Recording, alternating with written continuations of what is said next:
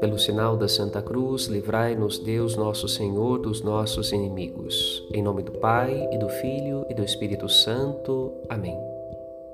No caminho da Palavra de Deus, nesta terça-feira, somos convidados a orar como convém a filhos de Deus, com piedade. A oração do Pai Nosso, ensinada por Jesus, carrega esta novidade. Oramos como filhos. E qual é o pai que não atende à prece de seus filhos, sendo ele bom e justo? Deus é bom e justo. E como afirma o salmista, ouve o clamor de seus filhos para dar-lhes o alimento cotidiano no tempo certo. Que diferença imensa observamos quando lembramos que uma das consequências do pecado original era justamente a obrigação do trabalho para ganhar seu pão sob o sofrimento.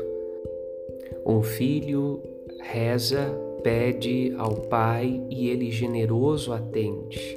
O servo trabalha obrigado e nem sempre recebe o fruto de sua labuta. Exercitemos a oração de filhos, diante da qual o Pai Divino generoso atende às preces daqueles a quem Ele ama.